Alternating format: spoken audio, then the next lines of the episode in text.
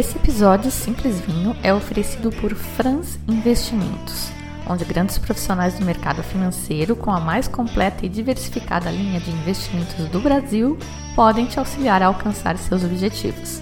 Acesse franzinvestimentos.com.br.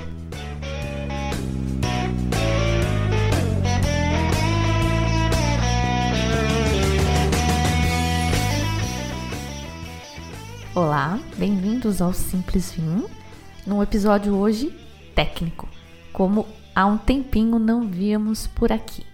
Vou falar de coisas básicas, que hoje eu acho básicas, mas na verdade eu acho que eu já não sei mais o que é básico. Tudo isso de vinho já é uma parte tão grande na minha vida e ainda tive o privilégio né, de aprender lá no Uruguai, na proximidade com o produtor, produtores artesanais, então pude botar a mão na massa mesmo. Mas tem gente que fez o W73 igual a mim e nunca visitou um vinhedo, nunca foi fazer uma visita que não fosse turística ou superficial. Então acho que vale a pena. Espero não matar ninguém de tédio e trazer pelo menos alguma coisa nova para cada um. E por falar em WST, esse tema de hoje, é por isso que eu vou falar dele, é um dos primeiros capítulos no nível 3. 3, tá? Não é no 1 e no 2, é no 3. Então, capaz mesmo que tenha bastante novidade para muita gente. A ideia de fazer esse programa surgiu com uma coisa que sempre me intrigou. Quando a gente lê a descrição de clima, né, o pessoal descrevendo os vinhos, a gente vê lá clima marítimo, clima continental e clima mediterrâneo. E eu sempre aceitei isso numa boa, não sei vocês. Eu sou uma aceitadora de informações novas, principalmente me toma um tempão de osmose para eu começar a questionar e desconfiar das coisas que me falam. Então eu ouvi aqui a Puglia, que é lá o salto da bota na Itália, tem clima mediterrâneo. E ok, isso faz todo sentido, né? É uma região banhada pelo mar Mediterrâneo. Aí eu achava que eu sabia o que eles estavam dizendo. Mas aí eu escuto que a costa do Chile, aqui na América do Sul, banhada pelo Oceano Pacífico, tem clima mediterrâneo também. E aí eu começo a desconfiar que talvez eu não saiba exatamente o que eles querem dizer quando eles dizem Mediterrâneo. E eu fiz uma pesquisa no Instagram para ver se vocês achavam que seria interessante falar disso, e teve gente pouca, tá? 5% do pessoal que disse que não, que eles aprenderam isso na escola, no primário. Eu não aprendi, tá? Eu só fui descobrir o que era o tal do clima mediterrâneo no WST. Já que estou nisso, vou aproveitar e falar do capítulo inteiro do curso do WST que fala sobre o que a videira precisa. E vou falar disso porque no resto do curso inteirinho eles batem nessa tecla. Toda região que eles apresentam, eles falam que o vinho é assim ou é assado, porque o clima é assim, a terra é assada, a inclinação e não sei o quê. Então, quais são as cinco coisas que a videira precisa? Calor, luz solar, água, nutrientes, claro, e dióxido de carbono. A gente nunca pensa nele porque dióxido de carbono não falta nunca mas é um item essencial para a fotossíntese, que é o processo pelo qual a planta produz a glucose, que é o que ela precisa para amadurecer os seus frutos. Tirando o dióxido de carbono e os nutrientes, que são extraídos do solo e normalmente são adicionados pelas pessoas na adubação, os outros três itens essenciais para o crescimento da videira, calor, luz solar e água, não são totalmente controláveis pelo homem, pelo produtor. E é aí que está a graça da coisa. É por isso que não tem vinhedo em Manaus. E é por isso que aqui no Sudeste os caras desenvolveram a dupla poda ou a poda invertida para poder produzir uva boa numa quantidade viável. E é por isso que não tem Cabernet Sauvignon na Alemanha. E é por isso também que, pelo menos em parte por isso, né, que tem vinhedo Gran Cru na Borgonha, porque esses lugares onde estão os Gran Crus são os mais privilegiados para que as uvas cresçam e vocês vão entender exatamente o que significa um lugar privilegiado. o aquecimento global está meio que bagunçando essa história, tá? Eu vou falar aqui com base no que eu aprendi há dois, três anos atrás e talvez daqui a dez anos eu precise editar esse episódio. Talvez antes até, porque hoje, dia 27 de janeiro, o INAU, que é o instituto que controla as denominações de origem lá na França, acabou de aprovar mais algumas novas variedades para Bordeaux, para compor os blends bordaleses por causa do aquecimento global, né? Variedades que reagem melhor ao calor, aos novos desafios do clima. Mas bem, quem já visitou vinhedo no inverno já conhece a fase de hibernação da videira. Parece que está tudo morto, não tem nenhuma folhinha, nem um verdinho para contar a história. No começo da primavera, um pouco antes, vem a brotação de galhos, né? Ainda não tem nada de flor. Esses galhos chamam pâmpanos. E essa é chamada a temporada de crescimento. Aí, no final da primavera, vem a florada e a formação dos cachos de uva. Os grãos de uva vão então crescendo durante todo o verão, mas ainda são verdes, tanto de cor quanto de taninos, é aquela coisa marrenta, super ácidos e duros são os grãos. Eles até crescem, mas tem pouca água e nada de açúcar. No final do verão, vem um ponto de inflexão em que começa o amadurecimento. Esse ponto de inflexão é marcado pela mudança de cor. No caso das uvas tintas, a casca começa a atingir e as uvas brancas começam a ficar mais douradas, né? De verde passa para dourado. Este ponto de inflexão, os franceses muito chiques chamam de verizon. Eu não sei a pronúncia em francês, porque os ingleses usam a mesma palavra e eles chamam de Verizon. Os espanhóis são meio chiques também, eles chamam de envero. E os portugueses chamam de pintor. Horrível. Eu aprendi recentemente só que o nome dessa virada de cor chama pintor em português. Muito bem. Quando passa o ponto do pintor, o grão de uva começa a inchar e acumular açúcar. A acidez diminui e os sabores vão se formando. Esse processo vai seguindo até o produtor achar que está no ponto de colher. Já pelo outono acontece isso nos lugares mais frios. E aí as folhas começam a cair e o ciclo recomeça. A quantidade de luz, nutrientes e água que essa planta recebe em cada uma dessas fases do ciclo da videira determinam a qualidade e a quantidade da uva que vai ser produzida. E, vocês sabem, Todo mundo diz que o vinho bom depende de uva boa, o vinho bom começa no vinhedo. Então, vamos entender um pouco. Isso aqui não é um tratado, tá? O pessoal faz doutorado para entender realmente como essas coisas funcionam e como influenciam cada fase. Mas isso aqui é uma visão geral. Vamos lá. Calor. Calor é energia. Se faltar, a videira hiberna se sobrar, ela cozinha e morre ou, enfim, para de produzir também. As diferentes variedades de uva reagem de forma diferente ao calor. Umas precisam de menos calor para produzir frutos maduros, como é o caso da Riesling. Outras têm boa tolerância ao calor, como é o caso da Grenache. Por isso que a Riesling vai bem em lugares frios como a Alemanha e a Alsácia, e a Grenache vai bem em lugares quentes como o sul da França. Turiga Nacional é outra variedade que aguenta super bem o calor lá do Alentejo e de outras áreas quentes de Portugal e Espanha, e é por isso que ela é uma das variedades recentemente aprovadas para ser incluída nos blends de Bordeaux. Bom, a quantidade de calor disponível em cada lugar depende de muitas coisas.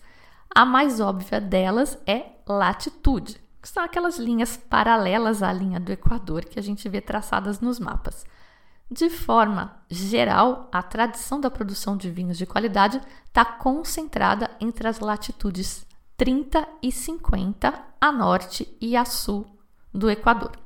Parece ridículo, informação chata, mas já vi perguntarem em mais de uma prova quais são as latitudes onde o vinho é produzido.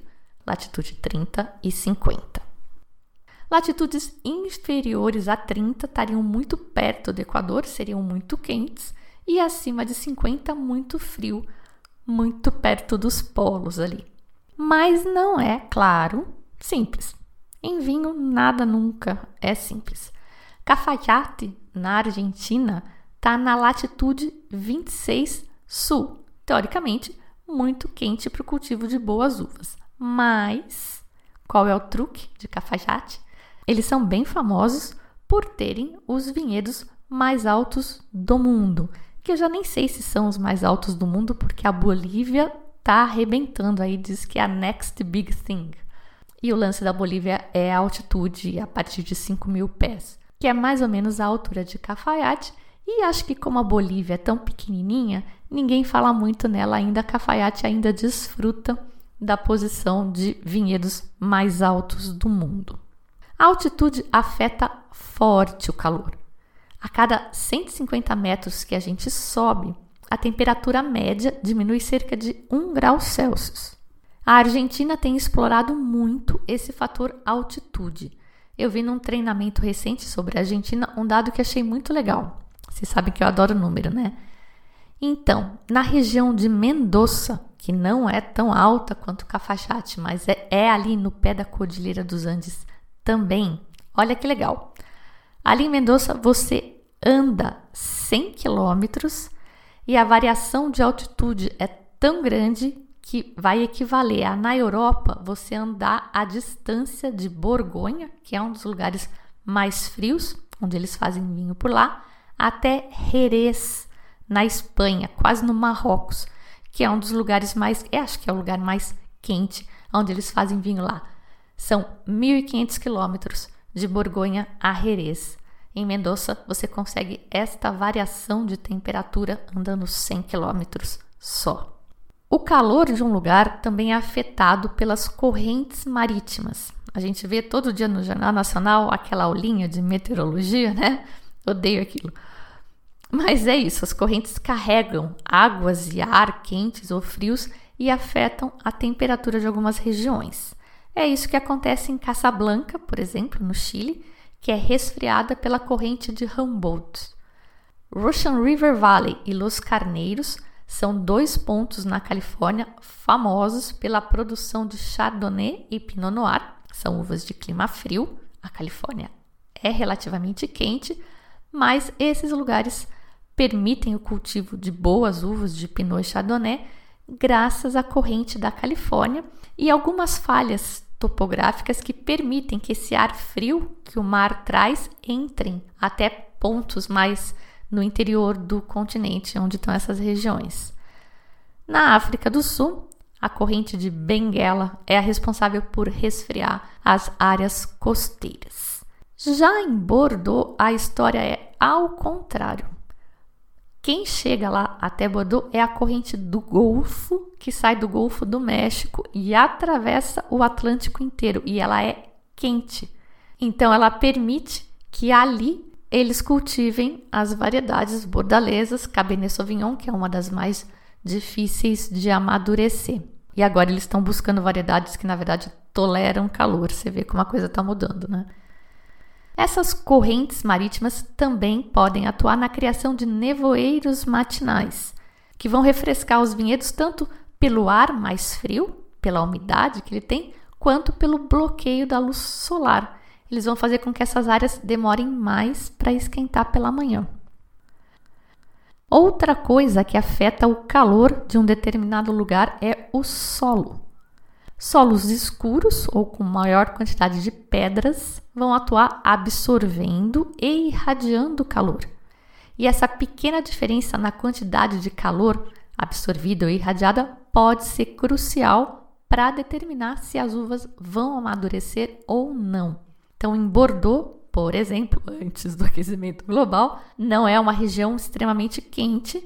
Na margem esquerda, o solo é predominantemente cascalho. Eu até fiz um, um quiz no Instagram recentemente, desafiando vocês a adivinharem em qual vinhedo eu estava. E dava para ver bem o solo cheio de cascalho e dava para ver a altura das videiras, bem baixinhas. Eu até brinquei que tem que fazer a colheita deitado ali, porque realmente rente no chão. elas são baixinhas assim para aproveitar melhor o calor que o solo de cascalho irradia. Margem esquerda, então vocês lembram, predomina Cabernet Sauvignon, que é mais difícil de amadurecer, precisa de mais calor. Essa proximidade do solo e esse cascalho ajudam. Já na margem direita, predomina solo argiloso. Cabernet Sauvignon não vai muito bem lá. Solo argiloso. Argila é barro, desses de fazer vaso. É um solo que retém água e, portanto, ele requer mais calor para esquentar. É um solo naturalmente mais frio.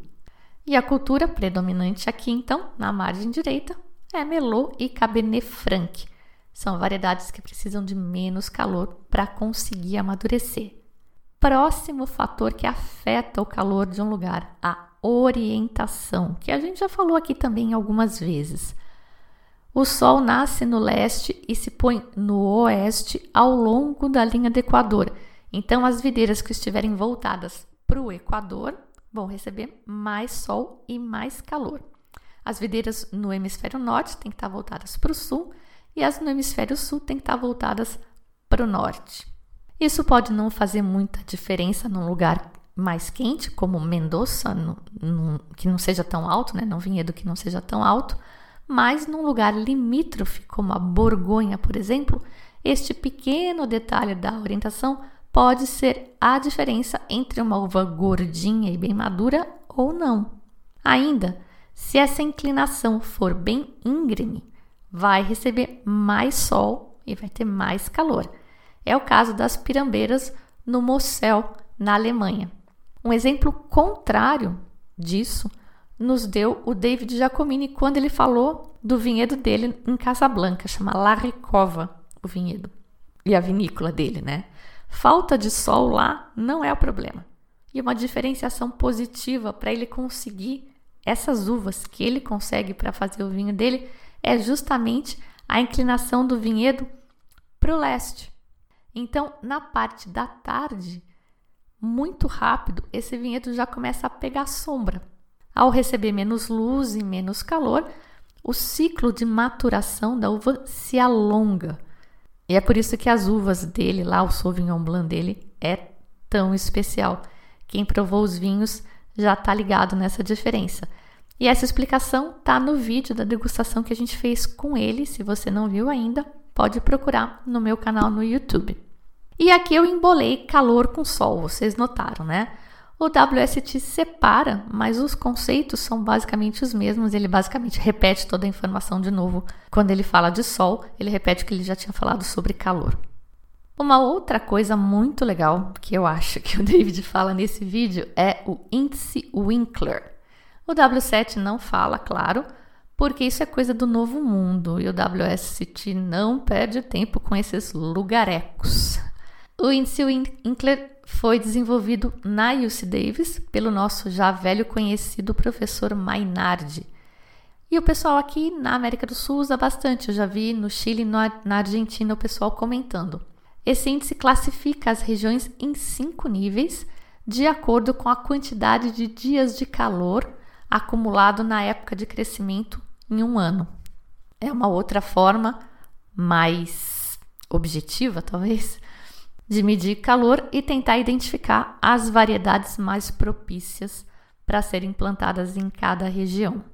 Outra coisa importante, além da temperatura média, é a variação. A menor e a maior temperatura, tanto intraday, que chama amplitude térmica, quanto intraano, que chama continentalidade. A amplitude térmica em um dia é importante porque as noites frescas reduzem o metabolismo da videira e isso faz com que ela amadureça mais lentamente, perca menos acidez e perca menos aromas. Já a continentalidade, que é a diferença ao longo de um ano entre o mês mais quente e o mês mais frio, vai determinar a extensão da temporada de crescimento e que, por sua vez, determina quais as variedades podem vingar num dado local. Então, a continentalidade e o Winkler são bem parecidos aí. Por exemplo, a Borgonha tem um clima fortemente continental. a temporada de crescimento é curta. O índice Winkler deles é 1B. Você precisa aqui de variedades que brotem cedo, que brotem com pouco calor e que não precisem de muito calor para amadurecer. E esse é justamente o caso da Pinot Noir e da Chardonnay, as duas uvas da região. Mas sempre tem mais, sempre tem mais. Brotar cedo tem seus riscos também, porque tem geada de primavera. E aí os produtores têm que rebolar para proteger os seus vinhedos. Uma geada de primavera pode queimar todos os brotos e aí tchau, produção. E uma das técnicas para combater as geadas foi mostrada pelo Rodrigo da Vinha Trap, também na degustação que a gente fez e que tá lá no YouTube. Várias coisas legais ele mostrou naquele vídeo, naquele bate-papo, foi uma super aula mesmo. Uma delas foi esse aspersor de água que eles usam. O vinhedo deles, se vocês não lembram, tá na Patagônia. Eu não me lembro que qual era o Winkler que ele disse que tinha, mas devia ser lá um B, dois, meio parecido com a Borgonha. E ele usa esse aspersor de água lá porque, para ele, lá onde ele está, água não é problema. Em outros lugares do Chile é, em Mendoza é, mas para ele tem água em abundância. Então, o que, que ele faz? Quando eles estão prevendo uma geada, eles molham as videiras nessa fase em que a brotação está recente, né? Porque também perto da colheita não dá para fazer isso. E essa água que eles jogam ali por cima, ela congela em volta dos brotos e funciona como um isolante térmico, impedindo que o broto em si congele e queime de frio. Outra coisa bem legal que eu acho até um pouco contraintuitivo, nas regiões que têm inclinação, o ar frio desce a encosta e faz com que as planícies no pé da colina sejam mais sujeitos a geadas do que as partes inclinadas e eventualmente sejam mais frios também. Então, um vinhedo que está numa posição mais alta vai ser mais quente que um vinhedo mais baixo, porque o ar frio é mais denso, ele baixa e se acumula por ali. E isso resfria o lugar e ainda aumenta o risco de geada. E aí, de novo, pense em Borgonha, onde é que estão os Gran Crus, os melhores lugares? Estão na meia encosta, virada para o sul. São os lugares que recebem também mais sol. Tá tudo conectado. Por falar no sol de novo, ele pode ser um perigo também, porque ele pode queimar as uvas. E aí tem várias técnicas que os produtores podem usar. Uma delas é a poda. E o nome chique para poda é gestão da canópia. Que, que eles fazem? Eles tiram mais folhas verdes, né? Se querem expor mais as uvas ou tiram menos, para que as folhas façam sombra e protejam as frutas. Gestão da canópia tem um monte de outras implicações, porque a planta gasta energia para produzir as partes verdes, depois ela gasta energia para armazenar as partes verdes, mas hoje a gente não vai entrar nesses detalhes. Fica o teaser. Muito bem, então, dos fatores que afetam o vinhedo, nutrientes, gás carbônico, luz solar, calor e água. Só falta a gente falar de água. Meio intuitivo isso, né? Precisa de água para fazer fotossíntese e produzir. Mas se tiver muita água e principalmente perto da colheita, vai inchar os grãos de uva e diluir o vinho. Por isso, os produtores ficam super tensos na época da colheita, porque é aquele dilema entre esperar o ponto perfeito de maturação e o risco de vir uma chuva e tudo literalmente por água abaixo.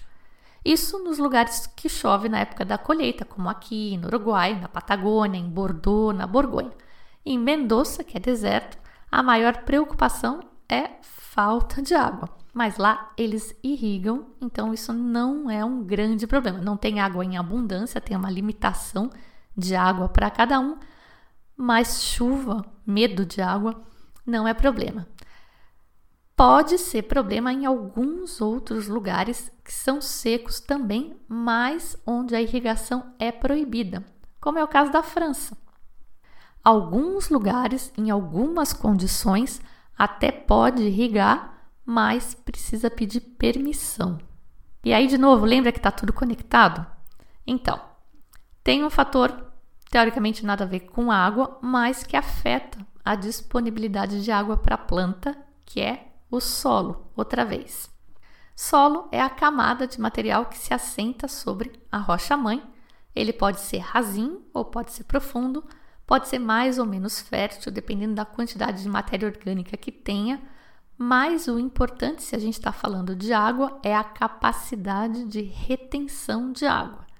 E isso depende da quantidade e do tamanho de partículas que compõem este solo. É simples isso, presta atenção, não se assustem. Além do humus, que é essa matéria orgânica, o solo é composto por três tipos de material, digamos: pedras, areia e argila. Desses três, só a argila funciona para armazenar água. O humus também armazena, tá? Mas solo bom para vinho não pode ter muito humus, muita matéria orgânica, tem que ser solo pobre. Então, não vamos falar dele. A argila que em inglês eles chamam clay, C-L-A-Y. É formada por partículas muito pequenas que são capazes de se ligar às moléculas de água, se agregar e assim reter água. Já as partículas de areia são maiores e não retêm água. Pedra não retém água.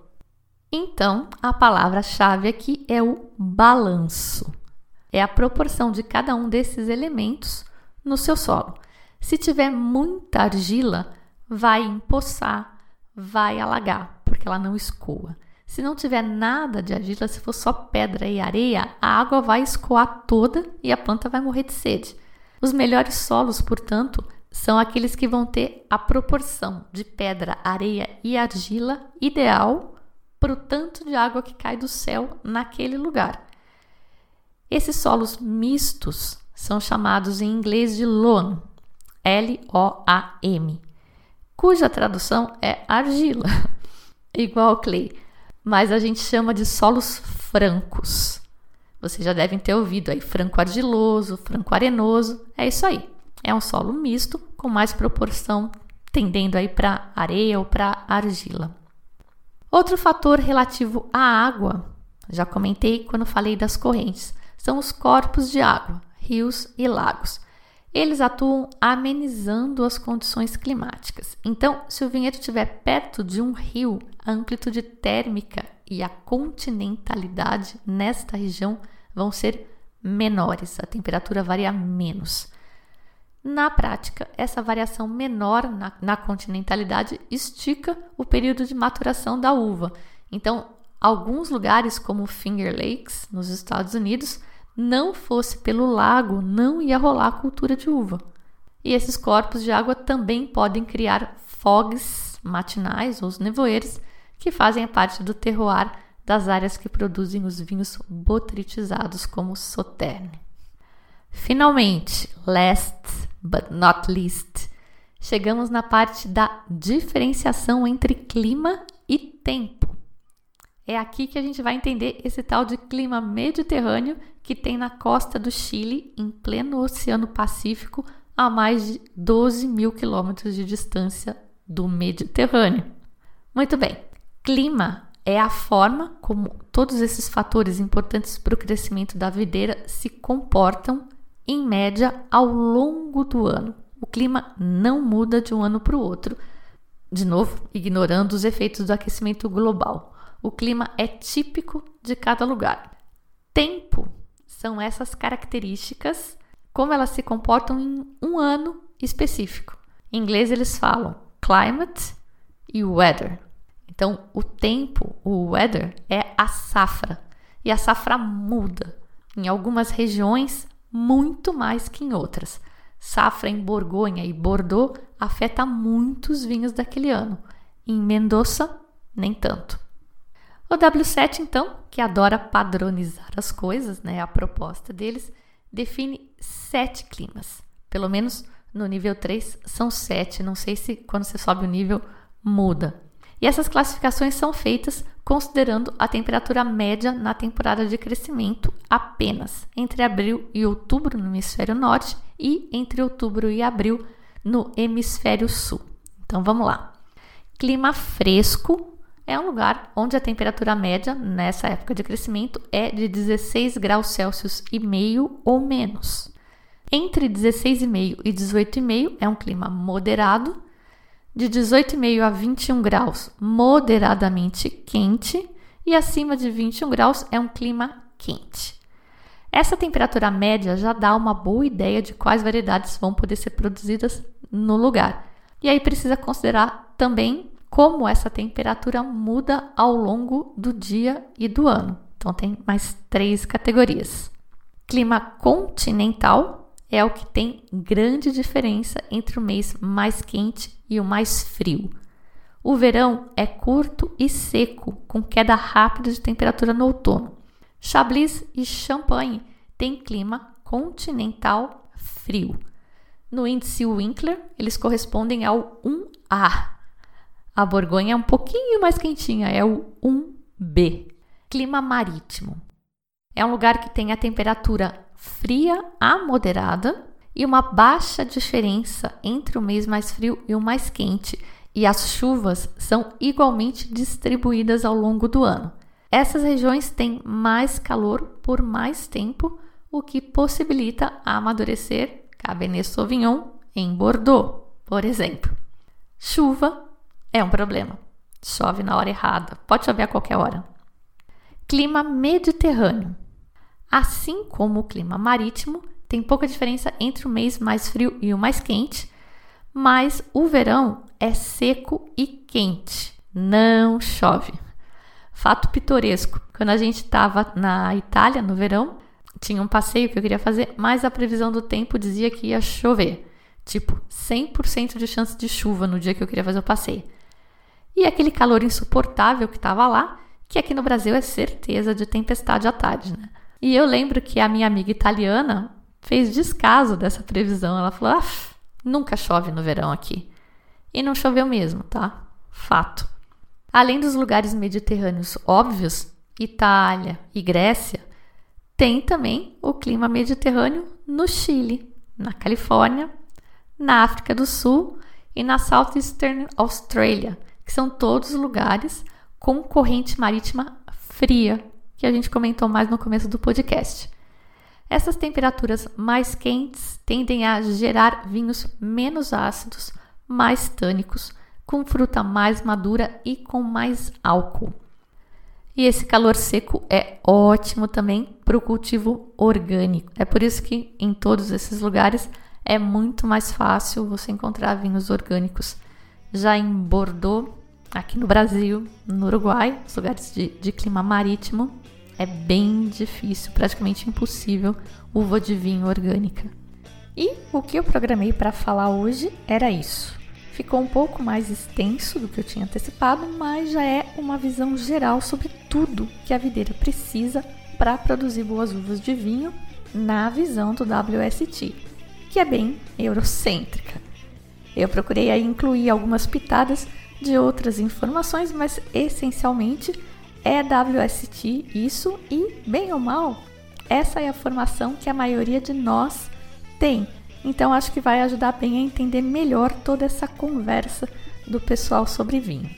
Por coincidência, eu assisti a uma masterclass ontem sobre África do Sul e tudo isso foi falado bem desse jeitinho. E eu fiquei só pensando, lembrando das coisas que eu já tinha gravado. Por falar nisso, tô querendo replicar essa masterclass e uma data tentativa seria 17 de fevereiro. Vamos? Não vai ter carnaval mesmo. Vou fazer a beta para todo mundo que quiser participar. E quem quiser os vinhos, aqui em Sampa eu consigo num precinho camarada. E para quem é de fora, eu consigo um desconto. Vou organizar tudo direitinho e publico no site e nas redes sociais. Fiquem de olho. Eu sou a Fabiana Knossaisen e vou ficando por aqui com o Simples Vinho. Tchim, tchim!